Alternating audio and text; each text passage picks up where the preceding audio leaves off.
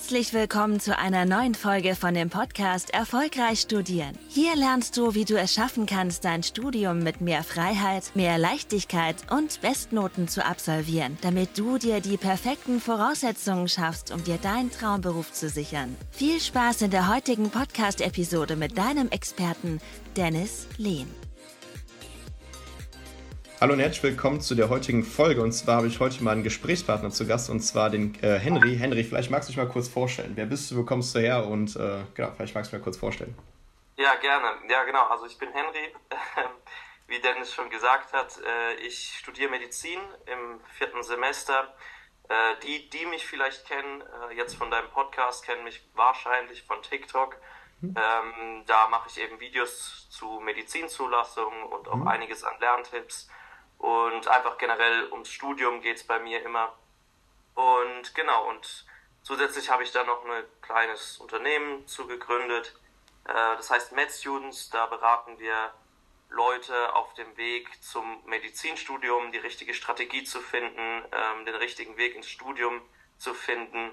Mhm. Und da haben wir jetzt noch eine frische Akademie auch in Planung. Das wird jetzt aber erst in den, nächsten Monaten kommen. Äh, da wird noch falls ihr mir noch nicht auf Insta folgt, auf jeden Fall mal Matthews folgen, da seid ihr dann up to date. Mhm. Mega, das ist, glaube ich, erstmal eine geile Sache, dass äh, sowas mal ins Leben gerufen wird, dass man da auch äh, weiß, okay, wenn man jetzt sich quasi für das Thema Medizinstudium interessiert oder da auch gerne hin möchte, dass es da auf jeden Fall Lösungen gibt, wie man das Ganze vielleicht auch für sich schaffen kann. Ähm, genau, vielleicht magst du mal kurz vorstellen, was äh, macht ihr da konkret, inwiefern unterstützt ihr die Studierenden oder angehenden Studierenden, ähm, was ist da so das, was ihr denen quasi so ähm, liefern könnt in der Hinsicht? Ja, also im Grunde genommen ist eigentlich das Hauptproblem, äh, was ich sehe in dieser ganzen Medizinbranche, Bubble, ist, dass es ziemlich vereinzelt bestimmte Kurse gibt, die den Leuten helfen, äh, bestimmte Meilensteine zu schaffen. Zum Beispiel den TMS, also das ist der Medizinertest für Studium. Da gibt es schon Angebote, Vorbereitungskurse für den TMS, äh, dass man da ein möglichst gutes Ergebnis rausholt. Was wir aber eben mit der Akademie schaffen wollen, ist ähm, ein wirklich ein, eine, eine einheitliche Begleitung von Abitur bis Studienplatz ähm, über einen Einjahreshorizont, dass man die Leute an die mhm. Hand nimmt und wirklich bei jedem Bewerbungsschritt begleitet und dass da wirklich möglichst wenig Fehler passieren und möglichst effektiv und schnell der Weg ins Studium geebnet wird. Mhm. Genau, jetzt ist es ja so bekanntlicherweise, wie man es irgendwie so kennt, man hat immer so den Gedanken, wenn es jetzt Richtung Medizinstudium geht, dass man da irgendwie gefühlt immer einen super Schnitt braucht etc. Und ähm, was sind so deine, deine Gedanken oder deine Erkenntnisse, die du vielleicht auch gesammelt hast, was du den Studierenden oder angehenden Studierenden vielleicht auch mitgibst? Äh, ist es immer zwingend notwendig, wirklich dann einen 1-0er-Schnitt für sich hinzubekommen, Abitur oder ähm, was denn da gibt es noch für weitere Wege, um quasi ins Medizinstudium reinzukommen? Ja, also grundsätzlich, das ist erstmal eine Annahme äh, mit dem 1-0-Schnitt, die gibt es schon seit 20, mhm. 30 Jahren. Mhm. Äh, das hat sich so hartnäckig festgesetzt, dass man 1,0 braucht, um ins Studium zu kommen. Inzwischen haben sich die Kriterien aber so stark verändert. Also ähm, ich würde das erstmal jetzt von der Antwort so ein bisschen separieren in drei verschiedene Bereiche.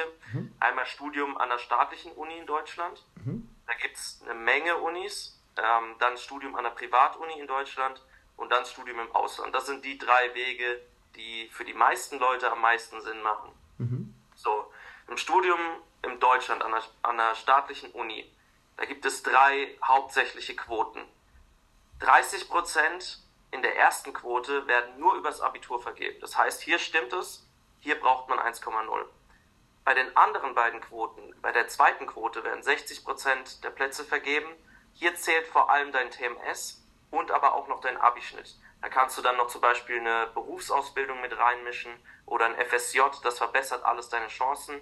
Aber hier kann man so ungefähr sagen, äh, die Unis gehen so von äh, 30 von 100 Punkten für den TMS bis hoch nach 70 von 100 Punkten. Das heißt, teilweise schon mehr als deine Abi-Note zählt der TMS. Ähm, und die letzte Quote, dort werden 10% der Plätze vergeben. Und da ist es so, dass äh, wirklich deine Abi-Note gar nicht mehr zählt. Das heißt, das Argument, du brauchst einen Top-Abi-Schnitt für Medizin, ist hier irrelevant. Was hier zählt, ist einfach dein TMS-Ergebnis. Und wenn du ähm, ein Top-TMS rausholst, das sagt, gibt man dann immer in Prozentwerten oder Standardwerten an, Ähm, das wird dann immer im Vergleich zu allen anderen TMS-Teilnehmern gesehen. Äh, zum Beispiel 99% TMS-Ergebnis hast du eine extrem hohe Wahrscheinlichkeit, dass es in der zentralen Eignungsquote, also der letzten Quote, ähm, mit den 10% der Plätzen klappen wird. Mhm. Genau, das war schon mal, ich hoffe, das war recht übersichtlich erklärt. Ja, sehr, sehr übersichtlich auf jeden Fall, ja. Dann gibt es die zweite Möglichkeit, das ist äh, eine Privatuni, also Privatunis in Deutschland, da gibt es inzwischen ziemlich viele Neuaufkömmlinge, ähm, die sich aber jetzt noch nicht so durchgesetzt haben. Deswegen kann man sagen, es gibt sieben Unis, die sich ähm, ja, bewährt haben. Und äh, da reichen die Studiengebühren zwischen 12.000 im Jahr bis hoch nach 19.000 im Jahr. Also ähm, schon recht viel. Ähm, aber das ist halt für diejenigen eine Option, wo die Eltern wirklich hinten dran stehen können und auch Geld dazugeben können. Weil da ist es schwierig, die Kosten innerhalb von Deutschland selbst zu decken, wenn deine Eltern dich gar nicht unterstützen. Mhm. Die dritte Option ist Studium im Ausland. Mhm. Das ist, äh, da nennt man ja auch theoretisch, also ist vielleicht jetzt nicht so ein cooler Name, aber ähm, NC-Flüchtlinge werden diejenigen genannt, die von hier ins Ausland gehen, äh, um dort das Studium zu beginnen. Man umgeht eben den Numerus Clausus und hat im Ausland dann Unis, die haben äh, recht einfache Aufnahmebedingungen, äh, Aufnahmetests, die auf jeden Fall nicht zu vergleichen sind mit dem TMS.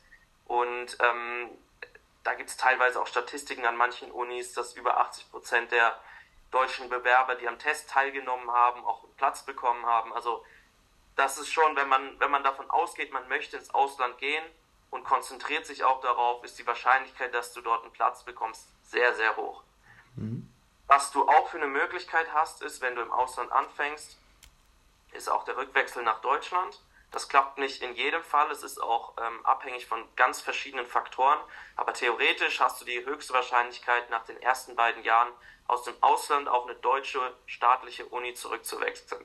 Dann sparst du dir halt die restlichen Studienkosten. Und ähm, von den Studiengebühren im Ausland kann man sich so orientieren zwischen 3500 und hoch bis ja, 9000 im Semester. Ähm, aber es gibt einige Angebote, Angebote, die wirklich low price sind und da sage ich auch immer, ähm, viele sind ja der Meinung, Studium im Ausland ist was für Leute mit reichen Eltern, das sehe ich gar nicht so. Ähm, du kannst, wenn du dich da wirklich hinten ranhängst und das, dein, das dein Traum ist, dann gibt es sehr, sehr viele äh, Finanzierungsmöglichkeiten, ähm, und wenn deine Eltern dich auch nur geringfügig unterstützen, dann kannst du das finanzieren. Mhm. Okay, das sind ja auf jeden Fall sehr viele Optionen, die es da ja heutzutage gibt. Ähm, teilweise man sich ja gar nicht so mit dieser ganzen Thematik auskennt oder beschäftigt oder jetzt vielleicht einfach gerade im Abi steht und einfach nur so grob Informationen mal mitbekommt, wie sieht es jetzt aus ums Medizinstudium, dann kommen ja teilweise auch solche Gedanken auf, wie es bei mir zum Beispiel vorhin der Fall war, so okay, man braucht einfach einen richtig guten Schnitt, was da ja heutzutage für Möglichkeiten gibt, dass ja teilweise echt schon äh, krass, was da für Möglichkeiten gibt, das gab es glaube ich vorher nicht so in dem Sinne. Ähm, was würdest du denn, sag ich mal, so Leuten empfehlen in der Regel? Also ist es eher, ähm, du hast ja diese drei Optionen ebenso vorgestellt, wen würdest du welche Optionen in der Hinsicht so empfehlen? Also wann ist, vielleicht, äh, wann ist es vielleicht notwendig, jetzt hier so einer staatlichen Uni ganz normal in Deutschland anzufangen? Ähm, wann würdest du empfehlen, ins Ausland zu studieren? Wann würdest du empfehlen, quasi in einer privaten Uni das Ganze zu machen? Was sind da so die gängigsten Punkte oder die Kriterien, die da vielleicht äh, ausschlaggebend sind? Hm. Also das ist ähm, ich bekomme die Frage natürlich auch sehr, sehr oft auf TikTok, Instagram etc. Ähm, mhm. Das ist sehr, sehr schwierig zu beantworten. Ähm, ich könnte jetzt irgendwie einen, einen Abischnitt sagen, wo man eine Grenze zieht äh, und sagt, okay, dann ab dann äh, ist es wichtig, dass du auch noch einen Plan B dir überlegst. Da hätte ich jetzt aus dem Bauchgefühl raus, aber das muss man natürlich immer individuell gucken. Ähm, möchte die Person auch ins Ausland gehen? Ist die Person bereit, ein FSJ zu machen? Mhm. Ist die Person bereit, eine Ausbildung zu haben? Muss man halt ähm, im Detail dann gucken, aber generell kann man sagen, ich, ich würde mich ab einem Schnitt von 1,7, 1,8 ähm, umschauen nach einem Plan B, weil das ist so der gefühlte Grenzwert, wo du dann nicht mehr zu 100% davon ausgehen kannst, dass es in Deutschland mhm. klappen wird. Mhm. Und da würde ich dann gucken, dass du dann auch ähm, die andere Option mit reinnimmst. Was ich zum Beispiel jetzt nicht genannt hatte, äh, war auch das Studium in Österreich. Also da zählt zum Beispiel dein äh, Abischnitt gar nicht. Da gibt es nur einen Aufnahmetest, den Meta-T. Und äh, da gibt es eine Quote für äh, Bewerber aus, aus der EU. Und da kann man sich wirklich sehr, sehr gut darauf vorbereiten. Und das ist mhm. auch so eine Zusatzoption. Zum Beispiel, wenn du jetzt einen Schnitt von 2,4 hast, ähm, dann wäre es vielleicht besser zu sagen, okay, ich nehme vielleicht nicht am TMS teil und äh, konzentriere mich zum Beispiel auf den Aufnahmetest in Österreich, der heißt MetaT. Mhm. Und dann noch nehme ich mir ein paar Unis im Ausland raus und bewerbe mich da auch noch. Ähm, also es ist ganz wichtig, dass man realistisch an die Sache rangeht und ähm, ja, da nicht mit, mit Wunschvorstellungen in die, ins Aufnahmeverfahren in Deutschland reingeht. Mhm, absolut. Es ist ja auf jeden Fall eine Materie, wo man sich natürlich mal sehr stark mit befassen muss. Da sind ja, seid ihr, glaube ich, da die Experten, was das angeht. Ähm, die Frage, die ich mir so ein bisschen stelle oder die vielleicht auch die Zuhörer so ein bisschen stellen, ist, inwiefern begleitet ihr die Person? Jetzt sagst du ja eben, dass man da so eine längerfristige Betreuung hat, dass man da auch vom Abitur bis ins Studium begleitet wird. Wie kann man sich das konkret vorstellen? Also worum kümmert ihr euch in dem, in dem Sinne? Ja, ähm, also im Grunde genommen ist erstmal das, der erste wichtige Punkt, ist äh, eine Strategie zu finden, die überhaupt Sinn macht. Das ist so der erste Schritt, den man geht. Ähm, dann findet man natürlich äh, bei uns in der Akademie von Anfang bis Ende begleitende Videos, die ähm, an, an, den richtigen Stellen äh, den Leuten den richtigen Input geben, das richtige Mindset geben, ähm, auch ja, die richtigen Informationen geben, die sie brauchen. Mhm. Ähm, dann haben wir bei allen Bewerbungen, die man machen muss, sei es FSJ, sei es Ausbildung, sei es äh, TMS, sei es die äh, Bewerbung über Hochschulstart oder im Ausland, haben wir äh, direkte Unterstützung. Das heißt, das muss man alles nicht selbst machen.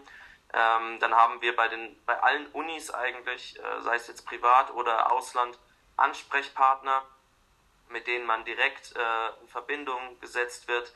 Äh, wirklich Studenten, die dort an der Uni sind, die sich am besten auskennen. Niemand kennt sich besser aus als Studenten Absolut. der Universitäten, äh, mit denen man sich austauschen kann. Dann haben wir wirklich begleitend Webinare mit mir äh, bis zum Studienplatz. Wir haben Webinare mit 100% äh, TMS-Kandidaten, also die wirklich das beste Ergebnis im TMS rausgeholt haben, was möglich ist. Ähm, auch beim MetaT haben wir da Kandidaten, die wirklich absolut perfekte Ergebnisse rausgeholt haben. Ähm, was haben wir noch drin? Ähm, Losverfahren zum Beispiel, das ist vielleicht für viele kein Begriff. Also vor jedem Semester werden äh, Plätze verlost, ähm, die übrig geblieben sind und äh, da, dafür kann man sich anmelden, indem man am Losverfahren teilnimmt. Das übernehmen wir zum Beispiel auch. Das ist halt ein ziemlich anstrengender und nerviger Prozess. Mhm. Und so gibt es, ich habe jetzt noch einige Sachen, die da drin sind, das aber das wäre jetzt vielleicht zu viel, alles zu nennen. Aber ja. wir haben auf jeden Fall sehr, sehr viele Ansatzpunkte, wo man da ähm, helfen kann. Das klingt auf jeden Fall sehr, sehr interessant und ich glaube, äh, auch hier ist immer ein ganz, ganz wichtiger ähm, Input oder ein ganz, ganz wichtiger ähm, Punkt, der bei euch dementsprechend auch vorliegt. Man hat quasi konkrete Ansprechpartner an den jeweiligen Universitäten, sogar mit Studierenden, mit denen man sich austauschen kann, mit denen, wo man quasi auch mal sprechen kann, wie das Studium konkret abläuft und dass da jetzt nicht äh, jemand nur von der Uni da sitzt, wo man selbst quasi nicht am Uni-Geschehen quasi teilnimmt, sondern man kann sich da auch austauschen, wie das Studium da prinzipiell abläuft, was da zu beachten gilt, wo man, glaube ich, auch nochmal, ähm, sag ich mal, einen riesen Pluspunkt hat im Vergleich ähm, zu anderen Angeboten oder zu, zu dem, was an, sonst so angeboten wird in dem Bereich. Ähm, genau, jetzt ist so die Frage, die sich so ein bisschen stellt. Ähm, ist es denn so, dass ihr da auch ähm, dementsprechend und euch ähm, oder die Studierenden oder die angehenden Studierenden da unterstützt, an sich diesen Platz zu bekommen? Bereitet man sich auch darauf vor, ähm, gerade jetzt auch, wenn es jetzt um TMS geht oder MetAT etc., wie man da sich am besten auch darauf vorbereitet? Sind das auch so Punkte, die ihr da abdeckt oder ähm, wie kann man sich das vorstellen bei euch? Genau, auf jeden Fall. Also ähm, bei unserem ersten Start jetzt äh, der Akademie werden wir ähm, auf jeden Fall einen Lernplan zur Verfügung stellen. Ähm, wir werden regelmäßig jede Woche äh, Webinare veranstalten, wo man wirklich eins zu eins Gespräche äh, mit den 100% TMS-Kandidaten hat. Wir werden Gast, ähm, Gastvorstellungen haben, auch unter anderem Karim Mahaber, vielleicht kennt man ihn von mhm. YouTube, ähm, dass man wirklich von Anfang an an die Hand genommen wird, perfekt auf den TMS vorbereitet wird perfekt auf den Meta-T vorbereitet wird. Also das ist uns auf jeden Fall sehr wichtig, weil letztendlich, ähm, vielleicht nochmal zum Aufnahmeverfahren in Deutschland, der größte Hebel ins Studium reinzukommen, ist der TMS. Mhm. Wenn der TMS gut läuft, hast du Chancen. Wenn er nicht gut läuft, hast du keine Chancen. Das bedeutet auch bei einem Schnitt von 1,4, sagen wir jetzt mal, wenn dein TMS-Ergebnis nicht gut ist, dann kannst du das Studium in Deutschland auch vergessen. Da kannst du dich mit 2,5 oder mit 1,4 bewerben. Das ist genau dasselbe. Das heißt, TMS-Vorbereitung ist absolut key. Hm. Ähm, es klingt auf jeden Fall sehr, sehr vielseitig und vor allem auch das Geile ist ja hier, man hat äh, so ein Komplettsystem. Das heißt, es geht nicht nur so um den Bewerbungsprozess, sondern es geht ja auch darum, wie kann man sich von der Lerntechnik, von der Lehrmethodik, vom Lernplan her genau darauf vorbereiten. Das heißt, man wird ja auch dann in dem Sinne auch äh, vielseitig unterstützt und ich glaube, der Riesenvorteil ist auch hier, dass man quasi auch in Kontakt ist mit Studierenden. Das heißt, Leute, die selbst gerade dabei sind, noch am Studieren sind, äh, die ja. genau wissen, was letztendlich auch wichtig ist und dass man dementsprechend genau, ganz genau weiß, was zu tun ist in der Hinsicht. Ähm, vielleicht da nochmal die Frage, inwiefern unterscheidet ihr euch, sag ich mal, auch von anderen Agenturen vielleicht, die vielleicht auch ähnliche Sachen anbieten oder ist es äh, total ähm, was Neues, was jetzt quasi da ins Leben gerufen wird? Ähm, genau, vielleicht magst du da mal kurz was zu erzählen. Ja, also theoretisch kann man wirklich sagen, es ist ähm, was komplett Neues, ähm, weil wie ich am Anfang schon so ein bisschen angedeutet habe, also wir verknüpfen quasi Einzelleistungen, die es schon gibt. Zum Beispiel TMS-Vorbereitung gibt es schon einzeln. Es gibt schon ähm, Losverfahren, an denen man sich einzeln anmelden kann. Das sind alles so Sachen, äh, die einzeln stattfinden. Aber ich denke einfach, wenn ich mich zurückversetze in mein damaliges Ich, mir war es einfach sehr wichtig, dass ich einen Studienplatz habe mhm. und dass ich die richtige Strategie habe. Und da in diesem Medizinkosmos so viele Informationen und auch Fehlinformationen verbreitet werden, mhm. ist es wirklich schwierig, dort einen Durchblick zu behalten und ähm, vielleicht auch die richtigen Kurse auszuwählen oder das richtige Paket auszuwählen an den, einzigen, an den einzelnen Anbietern, die es da gibt. Und deswegen dachten wir, okay, man macht das so einfach, wie es möglich ist mhm. und macht wirklich eine durchgehende Strategie, die ähm, wirklich dich begleitet von deinem jetzigen Standpunkt bis zum Studienplatz. Und das gibt es so noch nicht. Mhm. Also das ähm, ist, okay. wäre mir auf jeden Fall neu, wenn es ja. das schon geben würde. Absolut. Also auf jeden Fall für alle Zuhörer, die jetzt quasi auch äh, quasi gerade Medizin studieren oder die Leute kennen, die äh, für sich für Medizinstudium interessieren oder vielleicht sich, wenn man sich selbst mal in seine Lage hineinversetzt, wie kam man überhaupt dazu, in das Medizinstudium äh, quasi reinzukommen. Ähm, ich kenne das selbst nur von meinen Teilnehmern zum Beispiel, die ich zum Beispiel betreue, dass man teilweise ähm, bis zu sechs Jahre gewartet hat, bis man dann die Zulassung bekommen hat, weil man dadurch noch eine Krankenpflegeausbildung gemacht hat, dann noch weitere Sachen so anstehen etc. Und es gibt ja anscheinend einen kürzeren Weg, den man quasi gehen kann, dass man diese Zeit auch quasi direkt nutzen nutzen kann und direkt in das Studium einsteigen kann. Und da seid ihr, glaube ich, auch ein guter Ansprechpartner, was das angeht und könnt den Leuten auf jeden Fall da extrem helfen, was das angeht. Ne? Das, dazu auf jeden Fall, also das ist vielleicht noch sehr, sehr wichtig, ähm, vielleicht auch der wichtigste Tipp, den ich geben kann, ist, ähm, man sollte sich wirklich Gedanken machen, jetzt besonders ähm, beim Beispiel Ausbildung. Eine Ausbildung dauert drei Jahre und du kannst dir das auch so vorstellen, du trittst drei Jahre später ins Berufsleben ein, verdienst drei Jahre später Geld und wie jeder weiß, das Gehalt als Arzt ist jetzt nicht schlecht. Ja, das heißt, ähm, das heißt, wenn du dir das aufaddierst, die Kosten, die du wartest auf einen Studienplatz, im Gegensatz zu den Kosten, die du hast, wenn du theoretisch ins Ausland gehen würdest, dann steht das überhaupt nicht mehr in Relation. Absolut. Das heißt, das ist ein extrem wichtiger Gedanke, den man wirklich beachten muss. Lieber so effektiv und schnell wie möglich ins Studium reinkommen mhm. und, ähm, und, ja, so, und Geld sparen, ähm, anstatt zu warten und äh, ja, im Grunde genommen einen Haufen Geld äh, auf der Strecke liegen lassen. Absolut, das ist ja die Opportunitätskosten, die da vorkommen. Das heißt, äh, die entgangenen Einnahmen, die ja da äh, quasi vorliegen, wenn man das quasi einfach mal sich mal durchrechnet, was so ein Arzt in der Regel, wenn man jetzt quasi als Assistentarzt, Facharzt quasi anfängt, ähm, was man da pro Jahr verdient und das quasi mal auf drei Jahre hochskaliert.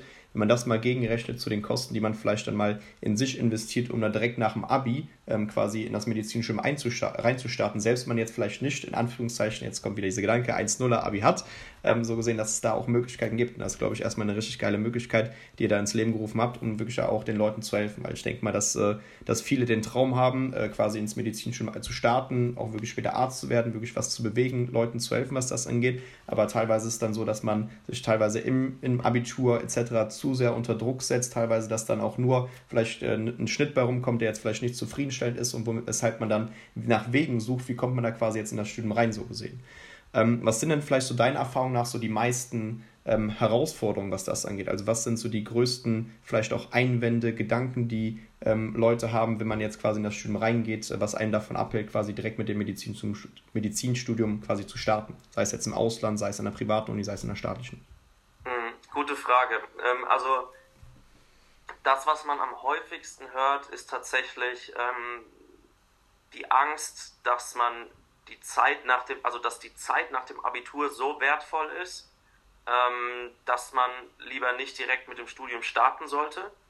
Äh, also dass quasi diese, also nennt, man, nennt man das mal Gap Year, ähm, dass das so wichtig ist.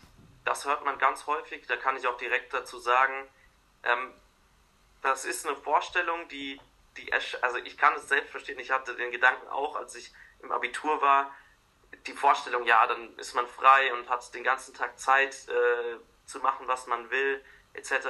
Das ist cool, das ist vielleicht auch für zwei, drei, vier Monate cool, aber dann ist es nicht mehr so cool. Mhm. Das heißt, es wird der Punkt kommen, da wirst du denken, ey, hätte ich vielleicht doch sogar angefangen. Und dann mhm. kann man natürlich sagen, ja, man kann ja auch reisen gehen etc. Ja klar, kannst du machen, kannst du aber auch nach dem Studium machen oder während dem Studium in Semesterferien machen. Also ähm, ich bin wirklich ein Freund davon, erstmal anzufangen, zu gucken, wie es läuft und dann kannst du immer noch pausieren. Mhm. Ähm, und was auch noch ein häufiger Punkt ist, jetzt gerade in Bezug aufs Ausland, ist dann eben, dass, ähm, dass das wieder eine, so eine Art Wunschvorstellung ist, ja, vielleicht schaffe ich es ja doch mit dem TMS in Deutschland reinzukommen, dann gebe ich mhm. mir jetzt nochmal ein Jahr und dann gebe ich mir vielleicht noch ein Jahr und nehme nochmal teil und dann rückt dieser Traum EU-Ausland immer weiter in die Ferne. Dazu kommt noch diese Hürde mit der Finanzierung und der Entfernung vielleicht äh, von zu Hause. Aber da will ich wirklich auch den Leuten die Angst nehmen, weil man kann es finanzieren. Es ist kein vergleichbarer Ruin, in den man sich treibt, wie wenn du dich jetzt in Amerika in der Uni einschreibst. Hast du teilweise drei, minus 300.000 Euro äh, nach dem Studium auf dem Konto. Ähm, und auf der anderen Seite so, so viele Studenten im Ausland die die Möglichkeit hätten, zurückzuwechseln nach Deutschland, wollen das überhaupt nicht. Denen gefällt es so gut im Ausland, dass sie dort bleiben wollen. Und das ist, glaube ich, sehr wichtig äh, dazu zu sagen. Das ist nicht unbedingt nur ein Plan B. Hm, absolut glaube auch gerade dieser Aspekt, den du vorhin angesprochen hast, jetzt ist es so teilweise nach dem Studium, nach dem Abitur, man will, denkt immer so, man hat eine gewisse Hürde, einen gewissen Lebenabschnitt beendet, so gesehen, das ist ja auch erstmal richtig, aber man wird auch merken, gerade wenn man jetzt zum Beispiel sein Abi fertig hat, dann ist es zum Beispiel so April, Mai so gesehen, Juni, ähm, lass mal da, das sein. Und dann geht es ja dazu über, dass man dementsprechend dann ja im Oktober startet, das heißt, man hat da quasi schon eine, ein halbes Jahr Pause so gesehen. Und äh, wenn man jetzt dann noch ein Gap Year machen möchte etc., dann zieht sich das so weit in die Länge, dass dann hier gerade diese ähm, Art und Weise zu lernen, diese Gewohnheit aufrechterhalten etc. so stark in den Hintergrund rückt, dass man teilweise schwer, sehr schwer hat, wieder in das Leben, Uni-Leben reinzurücken. Gerade weil auch schon vom ähm, Abitur bis ins Studium quasi diese ähm, diese Gap quasi so groß ist, was das Thema Lerntechniken betrifft, wie man an das ganze Thema rangeht, weil die Stoffmengen halt einfach viel komplexer sind, viel größer sind.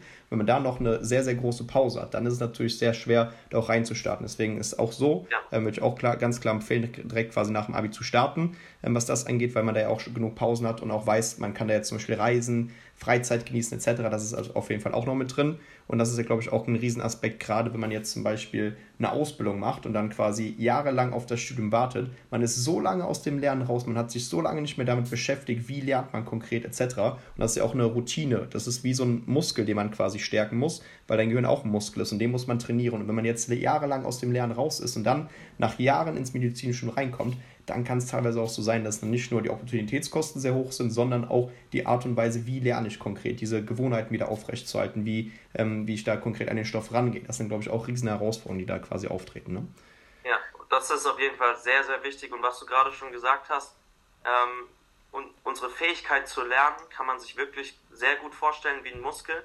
Und an der Stelle vielleicht mein Haupttipp, den ich, den ich zum Thema Lernen auch geben kann, für alle, die jetzt im Abitur sind oder vielleicht schon im Studium sind, ähm, schafft euch eine Routine und zieht das wirklich jeden Tag kontinuierlich durch.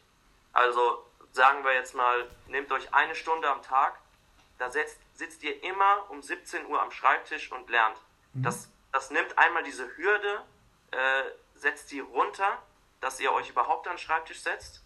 Weil wenn ihr das nicht konsistent macht, dann äh, müsst ihr euch jeden Tag neu entscheiden, okay, setzt mich heute hin oder nicht. Mhm. Das ist der erste Punkt. Und zweitens, wie du gesagt hast, es ist ein Muskel und man trainiert den Muskel am besten, indem man immer regelmäßig geht. Mhm. Und das ist der Haupttipp, den ich geben kann. Und wenn ihr das durchzieht, werdet ihr merken, dass da wird sich sehr, sehr viel verändern. Absolut, das ist ja auch gerade dieser Punkt. Genauso, man kann es immer vergleichen, wie wenn ich ins Fitnessstudio gehe. Wenn man regelmäßig ins Fitnessstudio geht, dann denkt man gar nicht mehr drüber nach. Das heißt, selbst wenn man mal gar keinen Bock hat, man äh, zwingt sich in Anführungszeichen oder diszipliniert sich trotzdem dazu, ins Fitnessstudio zu gehen, weil sonst dieses schlechte Gewissen aufkommt, okay, jetzt hat man eine Einheit geskippt oder sonst was. Und genauso ist das beim Lernen auch. Wenn man diese Gewohnheit aufrechterhält, regelmäßig zu lernen, dann macht man das selbst, wenn man keinen Bock hat. Und es ist hier wichtig, das Thema, was immer aufkommt, das kriege ich immer häufig zu hören, ah, ich habe keine Motivation, äh, mir fällt es an, äh, schwer anzufangen, etc. Ja, an sich Motivation beantwortet nur die Frage, warum habe ich mich für den Weg X entschieden? Zum Beispiel für das Medizinstudium. Was kann mir das langfristig bieten? Für mich, für meine Familie, fürs Finanzielle, für mein beruflichen Ziel, etc.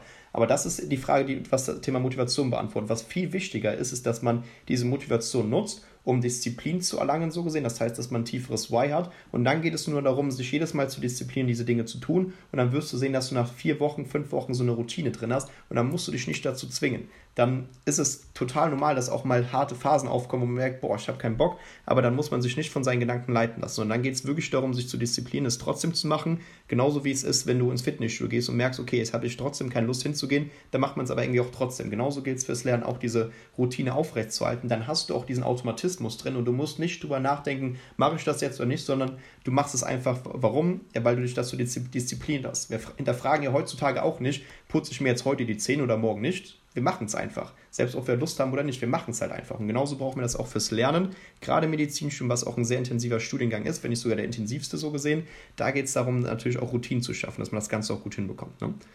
Auf jeden Fall. Cool. Ähm, Henry, vielleicht hier nochmal ein kurzes Schlusswort. Ähm, genau, wie kann man dich vielleicht äh, kontaktieren? Das heißt, wenn ich jetzt quasi kurz vor Medizinstudium stehe und mich dafür interessiere, jetzt gerade mein Abitur mache und mein Riesentraum ist quasi zum Medizinstudium quasi zugelassen zu werden, da hinzukommen. Wie kann ich dich kontaktieren? Äh, genau, wie sieht das konkret aus? Habt ihr eine Website? Wie kontaktiert man euch? Äh, genau, wie kann man da Kontakt zu euch aufbauen? Ja, ähm, also erstmal, ich glaube, die meisten Inhalte habe hab ich in, in, der Vergangenheit immer auf TikTok gestartet das findest du unter Henry Hildebrand 99 meinen Kanal. Da hat sich aber ein bisschen geändert. Da gebe ich jetzt mehr Lerntipps als äh, Medizin-Content. Und ähm, ich denke, wenn dich der Medizin-Content wirklich hauptsächlich interessiert, dann folge medstudents.de auf Instagram. Mhm. Äh, da wirst du auch jetzt in der nächsten Zeit Richtung September ähm, wird das anfangen, dass, wir, dass ich auch wirklich im Detail erkläre, okay, was passiert in der Akademie, das heißt, wenn dich die Akademie interessiert, auf jeden Fall auf Instagram folgen. Ähm, Thema Website. Momentan, falls jetzt jemand eine schnelle Lösung braucht, bieten wir noch äh, Beratungsgespräche an. Äh, das heißt, man setzt sich eine Stunde hin und ähm, berät einfach wirklich im Detail und gibt die richtige Strategie an die Hand. Ähm, zur Akademie-Website, die ist gerade in Machung, also äh, da gibt es noch nichts. Falls ihr ein Beratungsgespräch haben wollt, könnt ihr auf medstudents.de auch nachgucken. Genau. Auf jeden Fall hier eine richtig geile Sache, die ihr ins Leben gerufen habt. Deswegen wünsche ich auch da erstmal euch einen richtig geilen Start. Es sind ja auch, äh, der Bedarf ist natürlich da. Das heißt, es gibt sehr viele, die ins Medizinstudium reinstarten wollen. Ich glaube, da, nach dem, was, was du vorhin schon berichtet hast, äh, so gesehen, ist natürlich einfach eine richtig geile Sache, wo euch dementsprechend zum einen von anderen unterscheiden, was ihr wirklich da auch anbietet. Deswegen sucht auf jeden Fall den Ko Kontakt zum Henry. Ansonsten könnt ihr ihn wahrscheinlich auch ganz einfach eine E-Mail schreiben oder auf Instagram kontaktieren. Dann könnt ihr dementsprechend auch da mal ein Beratungsgespräch buchen und euch mal wirklich da überzeugen lassen. Der Henry, der hat es auf jeden Fall drauf. Deswegen ähm, kontaktiert ihn, kontaktiert ihn da gerne und dann könnt ihr dementsprechend euch mal einen Eindruck verschaffen und auch wirklich mal gucken, wie sieht das Ganze aus. Und genau, deswegen auch hier von meiner Seite mal ein riesiges Dankeschön, dass du heute zu Gast warst hier, Henry. Und Danke, dass ich dass ich dabei sein durfte, Dennis. Hat mich sehr gefreut, auf jeden Fall. Sehr, sehr gerne. Ich denke mir, das wird nicht der erste Austausch sein, sondern werden noch ein paar weitere Folgen. Ähm, auch hier, wie gesagt, wenn Fragen sind zum Medizinstudium, da gerne auch mal den Henry kontaktieren. Ähm, er hat ja vorhin mal gesagt, wo ihr ihn auf Instagram oder TikTok finden könnt. Deswegen einfach mal eine Nachricht hinterlassen, dann könnt ihr euch gerne mit ihm austauschen. Und ja, ansonsten danke fürs Zuhören und genau, dann hören wir uns weiter in der nächsten Podcast-Folge. Vielen Dank, dass du heute wieder dabei warst. Willst du wissen, ob auch du für eine Zusammenarbeit geeignet bist? Dann besuche doch jetzt dennislehn.com/termin und buche dir einen Termin mit Dennis. In diesem 60-minütigen kostenlosen Beratungsgespräch wird eine individuelle Strategie für dich erstellt. Du lernst alles, was du dazu brauchst, um dein Studium effizient und erfolgreich mit Bestnoten und vor allem mit mehr Leichtigkeit zu meistern. Wenn du also auch die beste Version aus dir und deinem Studium kreieren möchtest, dann buch dir jetzt deinen Termin unter www.dennislehn.com/termin.